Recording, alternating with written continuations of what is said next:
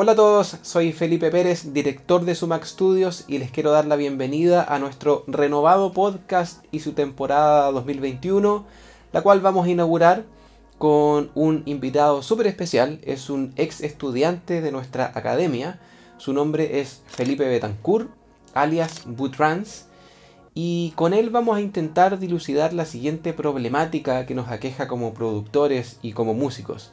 Y esta problemática es la siguiente terminé mi track, mi pieza musical, mi beat o lo que sea, lo publico, lo distribuyo en las distintas plataformas de streaming y ahora, ¿qué hago? ¿Cuál es el siguiente paso luego de la publicación de esta pieza musical? Espero que puedan disfrutar de este podcast, que puedan aprender de la experiencia de Felipe Betancourt y no olviden suscribirse, darnos un like y dejarnos un comentario.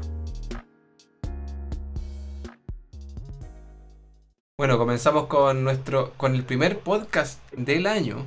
El año pasado tampoco hicimos podcast. O sea, llevamos más de un año y medio sin hacer podcast. Rato, sí. Y espero que podamos retomarlo de manera constante. No sé si semanal, pero por lo menos uno al mes. Eso sería bastante sano. Y este primer podcast del año lo vamos a inaugurar con nuestro amigo y ex estudiante, espero que estudiante en, en, algún momento futuro también, con Don Felipe Betancourt, alias Butrans. ¿Lo pronuncio bien o lo estoy pronunciando más o menos? Butrans. Sí. Eh, esta va a ser una conversación más relajada. Obviamente yo sé que estamos dentro de un marco académico, pero también tiene que ser entretenido para nosotros los que estamos acá haciendo las preguntas y los que están respondiendo. Y va a ser una serie de podcasts que, queremos dedicar a nuestros estudiantes, personas que estén estudiando actualmente o que hayan estudiado con nosotros y que tengan algo que contar, que tengan algo que aportar a nuestra comunidad Sumac Studios. Creo que eso es súper valorable y en el camino de la enseñanza me ha tocado encontrar mucha gente interesante que, como dije recién, tiene cosas que aportar y uno de ellos es este señor, a quien dejo, a quien le paso el micrófono. Muchas gracias, bueno, gusto saludarlos a todos y todas. Eh, esperemos que esto sea súper fluido también y que sea súper entretenido también para toda la gente que vaya a ver este podcast. Así que desde acá, desde Santa Cruz, de esta región, les mando un fuerte saludo para todos y todas. Bueno, comencemos. Señor, ¿cuál es su, background musical? ¿Cuál es el, camino que, has recorrido en, la música? Eh, bueno, yo soy sociólogo de formación. Eh, la música siempre ha sido como una pasión para mí porque profesionalmente me estoy formando hace muy poco. Em, tuve la oportunidad de pertenecer a una banda de rock eh, dos años, la cual se disolvió producto de la pandemia. Eh, ahí estaba yo como tecladista. En realidad ah, pasé como sin penas ni glorias, la verdad. Pero aprendí mucho de, teoría musical y de... Mm, siempre me gustó igual el rock. Es una, faceta que me gusta mucho del rock progresivo, los 70 para adelante. Me considero bien conocedor. Eh, pero lo que aquí me atañe es la música electrónica, la cual también me encanta mucho. Y la pude desarrollar ahora que ya estamos grandes, por decirlo así, y nos podemos costear estos, estos lujitos. Así que en realidad, si pudiera empezar a decir desde cuándo me dedico la música, yo diría desde el 2015, cuando empecé a ser DJ, me compré la primera controladora y ya en el 2019 empecé con, las clases, eh, ya en, en la DJ School primero, todo ese ocho meses y luego ya estuve como alumno en Sumac Studio el 2020 y lo que va de 2021 también con otros cursos que he podido ir complementando. Perfecto. Mira, yo quería que la temática del, podcast de hoy girara en torno a, a una pregunta que la mayoría se hace. Es una problemática que les que aparece en, la vida y en, situaciones bastante cotidianas en, en, la vida de un músico, pero que pocos abordan y ejecutan y la solucionan. Y eso es algo que siempre me ha, me ha llamado la atención. Y esa situación que estoy describiendo es, ok, estudié, puede que haya estudiado o no, pero pongamos el, tu caso, o el caso de, de- de los alumnos de Sumac Studios. Estudié, eh, comencé a hacer mi música, me fui desarrollando como productor. Tengo un material musical que quiero compartir con el mundo, lo termino, lo lanzo, lo, lo, lo subo a SoundCloud o a Bandcamp o a Spotify. ¿Y ahora qué? Ahí ¿Ahora quedamos qué? siempre. ¿Ahora qué? Esa es la gran Sí. pregunta. Sí, Es la gran pregunta y esa pregunta, esa situación nos llega a la mayoría y pocos saben qué hacer. A pesar de que obviamente, al menos yo en mi caso siempre les digo, podrías seguir avanzando con X, Y o Z, Mm. porque no es solamente lanzar la canción. claro. Mm. Hay otras cosas de las que hay que preocuparse y que, y que hay que hacer. Lanzar la canción debe ser un, no sé, un 30% del proceso, Mm. con suerte. Sí, sí, total. Y por eso te quise, te quise invitar a ti, porque tú eres uno de los estudiantes que, que tiene eso resuelto. Mm. Y eso no es muy común. Por lo mismo, creo que tienes un, un- algo importante que contarnos y que enseñarnos al, al respecto. Ya, súper. Eh, bueno, pienso igual que tú. Por ejemplo, eh, el solo hecho de, de hacer una canción, ¿cierto? Que como uno, como productor, es como una de las facetas nomás, porque eh, siento yo que finalmente creo yo que lo más importante es que la canción es como el medio, ¿cierto? Entre el cual el artista da a conocer como, pucha, su pensamiento, su sentir, su, su visión de mundo muchas veces. Entonces, eh, claro, creo yo que la canción es como un pequeño ladrillito en el cual el exterior, ¿cierto? El mundo o la audiencia en este caso, eh, van conociendo más sobre uno y sobre lo que uno quiere plasmar como artista. Eso siento yo así como a grandes rasgos, como de manera bien metafórica. Siento yo que, en definitiva, si nosotros estamos haciendo música, igual eh, estamos de una manera u otra eh, tratando de transmitir nuestro interior hacia Claro. todos los demás. Y como bien tú dices, eh, producir una canción, sacarla, ¿cierto? Es como una de las aristas, porque siento yo que tiene que estar resuelta la canción, tiene que sonar bien y tiene que transmitir un mensaje claro para la audiencia. Entonces, ¿cómo nosotros logramos eso? Yo personalmente eh, me gusta mucho producir la canción, que suene bien, ¿cierto? Masterizarla, todo ese proceso, pero también eh, complementarla con el material audiovisual, que es lo que a mí siempre trato yo de, de sacar canción y videoclip. Claro, pero perdón que te Sí, interrumpa dime, porque. Bueno, yo me di cuenta de eso. y la primera canción que, que yo recuerdo que sacaste eh, producto de las clases de Sumac Studios, la lanzaste con video al tiro. Sí, sí, sí, totalmente. Y a esos videos le hiciste promoción y pagaste por, por ads, creo que en, en Google Ads, Mm. para que se, para que tuviese más vi- visualizaciones en YouTube. O sea, Sí, sí, hiciste toda una estrategia que estaba anclada, por así decirlo, a la canción. claro, claro, exactamente. Sí, así fue. Entonces, eso, cué- cuéntanos un poco de, de- de esa estrategia que, que quizás tú no lo, pe- no lo pensaste como tal, quizás sí, pero a mí me llamó la atención porque a los ojos de uno que quizás ya tiene un poco más de experiencia es, es obvio, pero para la mayoría no. La mayoría se queda en lo que tú dijiste. Hago que suene bien, la masterizo y ahora, ¿qué hago? Claro, sí. Eh, bueno, en mi caso, como bien tú dijiste, em, ¿cierto? Uno tiene la cuenta de, de YouTube y empieza a subir material. Y bueno, si el material tú consideras que es bueno, la idea es que lo vea mucha gente, ¿cierto? Entonces, ¿desde dónde saco esa gente? Desde Instagram, ¿desde dónde la llevo a YouTube? Esa es la... Es como el camino, ¿cierto? Como el tráfico, por decirlo así. El Eh, funnel, el, el embudo. Sí, exactamente. O sea, te estoy mostrando mi historia en Instagram. Mira, estoy sacando una canción, se trata de esto. Eh, saco un, preview, ¿cierto? Como un tráiler, 15 segundos, un minuto. Ya, ¿te gusta? ¿Te atrae? La voy a lanzar, la voy a lanzar como estreno en YouTube, quizá en tres días más. A mí me gusta lanzarlo los días sábados porque siento que la gente tiene tiempo el fin de semana y mi idea es ver como el estreno casi como una película, en el sentido de que la comunidad o, mis seguidores tengan como una práctica mensual, decir, ah, mira, este mes va a sacar este, este tema porque lo ha estado moviendo en redes sociales y listo, estoy yo suscrito a YouTube, estoy con la campanita, entonces YouTube me va avisando, mira, Butrans va a sacar un tema en media hora, va, a ser un estreno.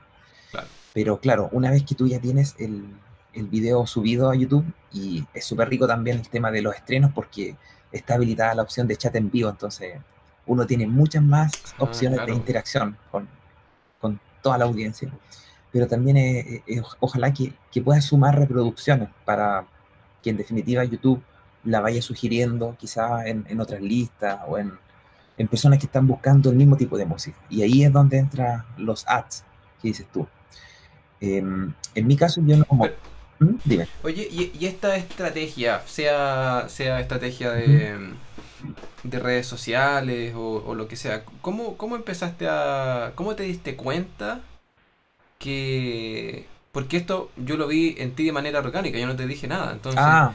¿cómo te diste cuenta tú de que ya, tengo una canción, pero además de hacer la canción tengo que pensar en una estrategia para que la gente escuche esta canción? Porque si yo la lanzo, voy a lanzar una canción dentro, va a ser una gota dentro de un mar de canciones que se lanzan en un día. Claro, claro, sí, totalmente. Eh, bueno, en mi caso, por ejemplo, yo no me manejo tanto en YouTube Ads o en Google Ads, que es quien gestiona eso, sino que en realidad eh, ahí yo eché mano a mis amigos, en este caso, que son también yo, a quienes siempre le muestro la, mi material. Oye, estoy haciendo esta canción, ¿te gusta, te suena? Sí, mira, en realidad te fuiste para este lado, siempre me van como dando sus impresiones. Y uno de, estos amigos míos se tomó un curso de Creana y en ese curso salían todo de cómo moverse, cómo publicitar tu canción en, Google Ads y él me ayudó, en definitiva. Pero en realidad es como igual una estrategia que es bien lógica, siento yo, de en definitiva eh, irte tú construyendo como artista y a través de tu música, tu videoclip, la gente vaya conociendo igual parte de ti. En el sentido de que yo trato de que mis canciones como que hablen de algo, hablen de algo que a mí me resuena, algo que yo quiero transmitir.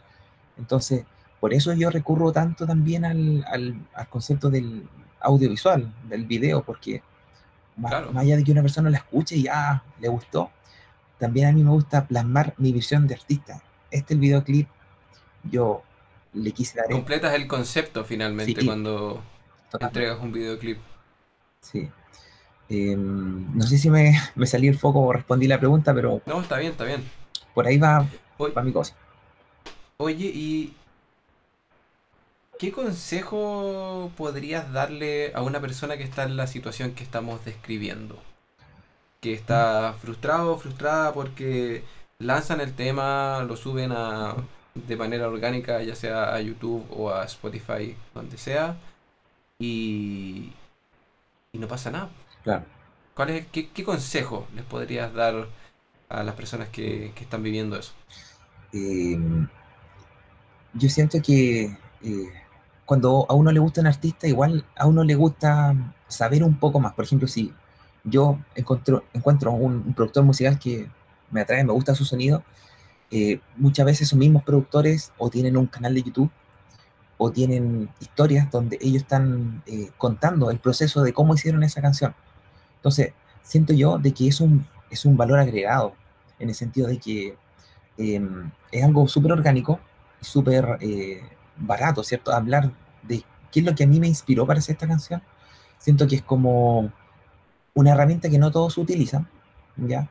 Pero que a las personas que le llamen la atención la van a buscar. Oye, chuta, ¿qué ahora quería decir con esta canción mejor, mejor medio cachugo? Eso es súper fácil de hacer y es como súper barato en el sentido de... ¿Cómo, lo, cómo lo harías en, en términos prácticos? ¿Dónde, subir, ¿Dónde compartiría esa, ese relato? Por ejemplo, en Instagram, yo, ya, estamos día lunes. Voy a lanzar mi canción el día sábado. El día martes yo empiezo a subir historias de que estoy terminando la canción, el día miércoles ya subo el feed, ¿cierto? La carátula, estreno el día sábado en el canal de YouTube, Butrans, tal tema. el día jueves ya estoy subiendo las historias que son 15 segundos. Ah, listo, entonces ya las personas se va creando una expectativa, se va creando cierto hype. Dice, ah, mira, de esto se trata lo que ya me he estado diciendo todos estos días. Mm, y eh, el día viernes me gusta subir a IGTV, ¿cierto? Eh, un video de un minuto nomás, para que quede como en, ese, en esa categoría. Eh, un minuto de la canción, de la parte más movida, la parte central, la parte en la cual se desarrolla todo el clímax de esta canción. Y ya estaríamos como listos para el día sábado. Entonces, si a la persona te siguió todos esos pasos, em, igual como que se entiende de que tiene cierto interés en, en ver la canción. Entonces, eso yo siento que es como añadirle un valor agregado antes del lanzamiento. Porque ya una vez lanzado el video, tú te preocupas de otra cosa, de socializarla, de quizá mandársela a otros productores musicales, eh, mandársela quizá a amigos, a familiares si uno está recién empezando, porque hay que crear audiencia, hay que crear como eh, una pequeña comunidad en la cual tú puedas ir nutriendo constantemente tu material. Entonces, eso siento yo, que hay una estrategia que está quizá dirigida más a Instagram. Yo la verdad Facebook no utilizo mucho. Y la otra ya es, una vez lanzada la canción, tratar de publicitarla en, con el Google Ads para que tenga más reproducciones en YouTube. Oye, y, lo otro también que me he dado cuenta en tu caso es que tú eres súper constante. No, no, tengo el, el, número exacto de cuántas publicaciones haces al mes, pero por lo menos ha sido una al mes. Sí, sí, totalmente. Con video y con estrategia. Y uno se va acostumbrando a que en el inconsciente, yo creo, estás ahí. Claro. Siempre estáis ahí, estáis presente, estáis presente, siempre estáis haciendo algo, lanzando una canción. Eso lo hace, me, imagino que conscientemente. Para mí también es una estrategia eso.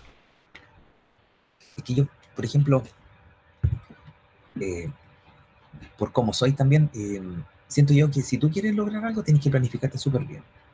Entonces, por ejemplo, yo este año, en 2021, me planifiqué al año de qué es lo que yo quería lograr a final de año. Yo quería lograr a final de año tener unas 7, 8 canciones con videoclip y subidas a eh, Spotify. Porque muchos amigos míos que me dicen, oye, ya, ¿cuándo? ¿Cuándo Spotify? Están bonitos los videos, está bonito todo el concepto, pero yo necesito ocupar mi celular. Yo no voy a estar viendo el video siempre. Eh, necesito que estés en Spotify para escucharte mientras que hago otras cosas. Claro. Entonces, em, siento yo que si quiero lograr con eso, yo tenía que lanzar un track al mes. Entonces ya, ahí uno se va planificando, ¿cierto? Si yo quiero lanzar un track al mes, em, pucha, tengo que sacar la pega en el mes de mi trabajo, ¿cierto? Y el tiempo libre dedicarlo de tal manera de que yo, pucha, la tercera semana del mes ya tenga el 80% de la canción avanzada. Y ya la última semana cerrarla, hablar con la otra persona que me hace el videoclip para decirle, mira, viejo, tengo lista mi canción, acá está, esta canción habla de esto, ¿ya? Entonces yo quiero un videoclip, que nosotros trabajemos un videoclip que reluzca ese concepto de la canción. Entonces, eh, así voy por lo menos yo eh, orientando mi trabajo y, pucha, no sé, pues si ya nos dedicamos al videoclip mismo, yo con mi compadre que hacemos este video, le mando PowerPoint de qué es lo que quiero, le, mando... O sea, es como que le da un guion. Sí, así como todo súper detalladito, delineado para que efectivamente lo que salga es lo que yo quiero plasmar y no otra cosa. Eso. Claro, e, e, es, un guion. Es un guion, exactamente, una, es un guion. Cuando tú te planificaste al año, y esto es algo que usualmente no acostumbramos a hablar en nuestra cultura, eh, ¿Te planificaste al año también en términos financieros? Porque mantener un... Estar lanzando material de buena calidad durante un año no es gratis. No, para nada, para nada, para nada. Eh, o sea, si estamos hablando así como en términos al hueso, uno invertirá unos casi 80 a 100 mil pesos en track. Por lo tanto, si yo digo, mira, y eso es porque trabajas con amigos. Sí, pues, y porque trabajo. O sea, no, si me están cobrando lo que me tienen que cobrar. Pero respondiendo a tu pregunta, yo, ¿por qué me programo el año? Es por la pega. Yo trabajo con contrato todos los años a mí me renuevan contrato y no sé si el próximo año voy a seguir trabajando. Claro. Por lo tanto, de ahí viene la respuesta. O sea, yo este año, em, no sé, quiero ahorrar para la vivienda, quiero ahorrar para esto, y esto, este capital que tengo, lo voy a invertir en música. Entonces yo ya cuento con un material. Yo digo, ya, tengo tanta plata, ¿cómo la distribuyo?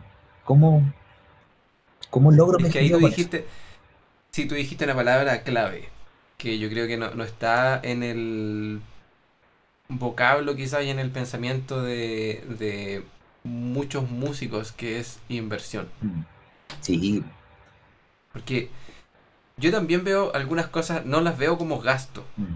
sino que las veo como inversión. Si, es, si son cosas, por ejemplo, para Sumax Studios, o si son cosas para mí, para mi crecimiento como músico o como persona, eso es, no es un gasto, es inversión. Entonces, si uno tiene un proyecto musical mm. y lo estáis viendo todo el rato como gasto, eh, nunca, va, nunca va a despegar.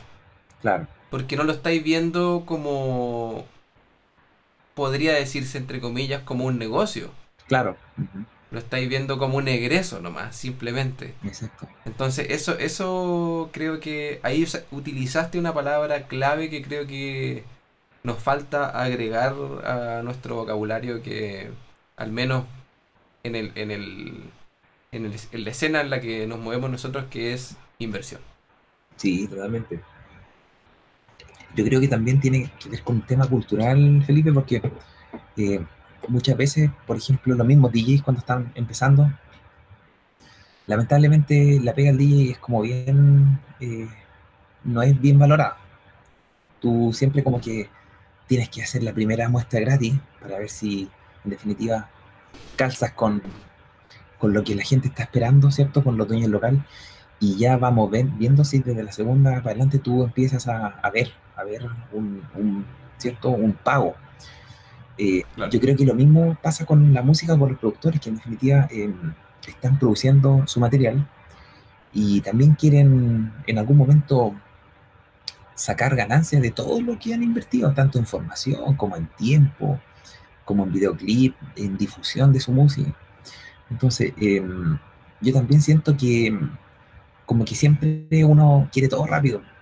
Y lamentablemente si uno no tiene los contactos y tú eres un músico o un DJ productor que eres súper autogestionado, em, todo esto va a depender en parte de tu constancia, de la calidad de tu trabajo y de que en el camino vayas mostrándole estos productos que son de calidad a las personas correctas.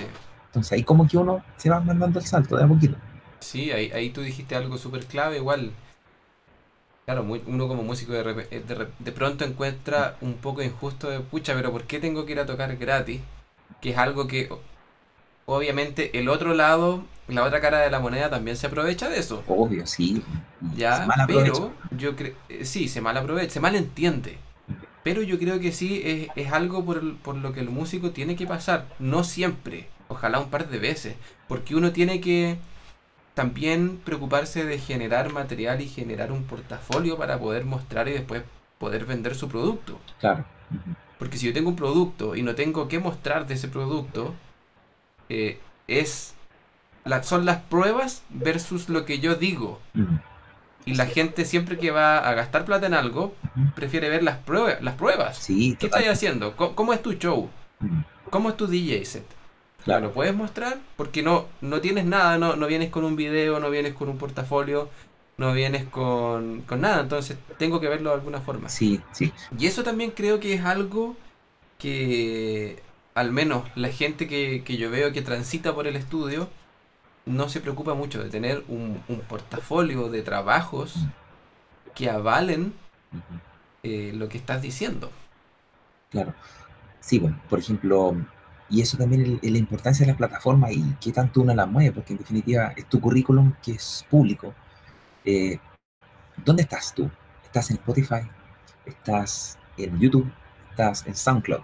por ejemplo, eh, SoundCloud tiene excelente es como una, una muy buena puerta de entrada, por decirlo así, porque tú puedes ir subiendo tu DJ set y la otra persona va, por último, va, va a entender tu mezcla, tu gusto musical, tu selección.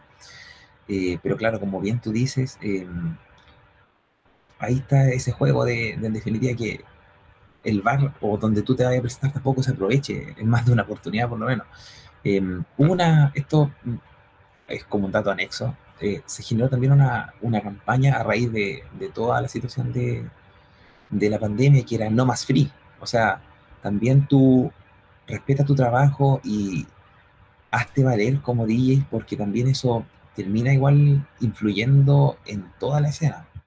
En resumen, lo que yo estoy entendiendo de tu mensaje es son son son dos pilares, uno que salió eh, de, la conversa de ahora y otro que habíamos ya planeado desde de antes, que es el centro final finalmente de la conversación. El primero es tener una estrategia que vaya más allá de el lanzar el tema, ¿cierto? Claro.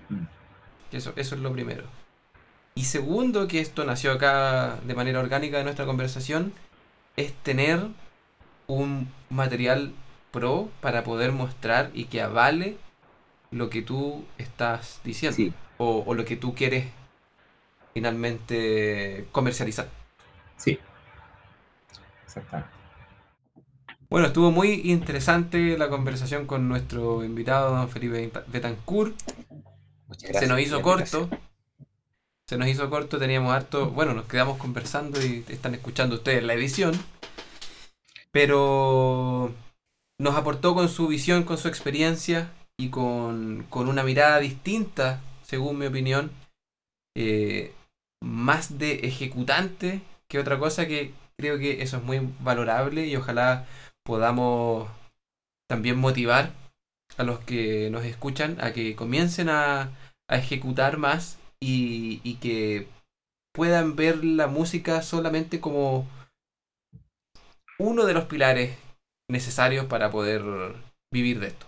Así es que te agradezco mucho, Felipe. No sé si tienes algunas palabras de, despedida, algún mensaje. Eh, bueno, tal como decía Bruce Lee, que cada una de nuestras disciplinas que nosotros estemos desarrollando tenga como objetivo último eh, conocerte a ti mismo. En definitiva, ¿cuál es mi mensaje trasfondo de que hagan música, hagan música de lo que les salga al corazón, sean constantes, pero también sean como honestos consigo mismos, porque en definitiva eh, la búsqueda de la identidad musical no se logra rápido, no se logra sacando 10 tracks, sino que va a ser algo que uno va a ir construyendo a lo largo de harto aprendizaje y harta experimentación. Y muchas veces eso no tiene una receta preconcebida. Entonces hay que aventurarse, aventurarse y explorar. Perfecto. Muchas gracias, Felipe. Nos estamos viendo pronto. Muchas gracias por la invitación.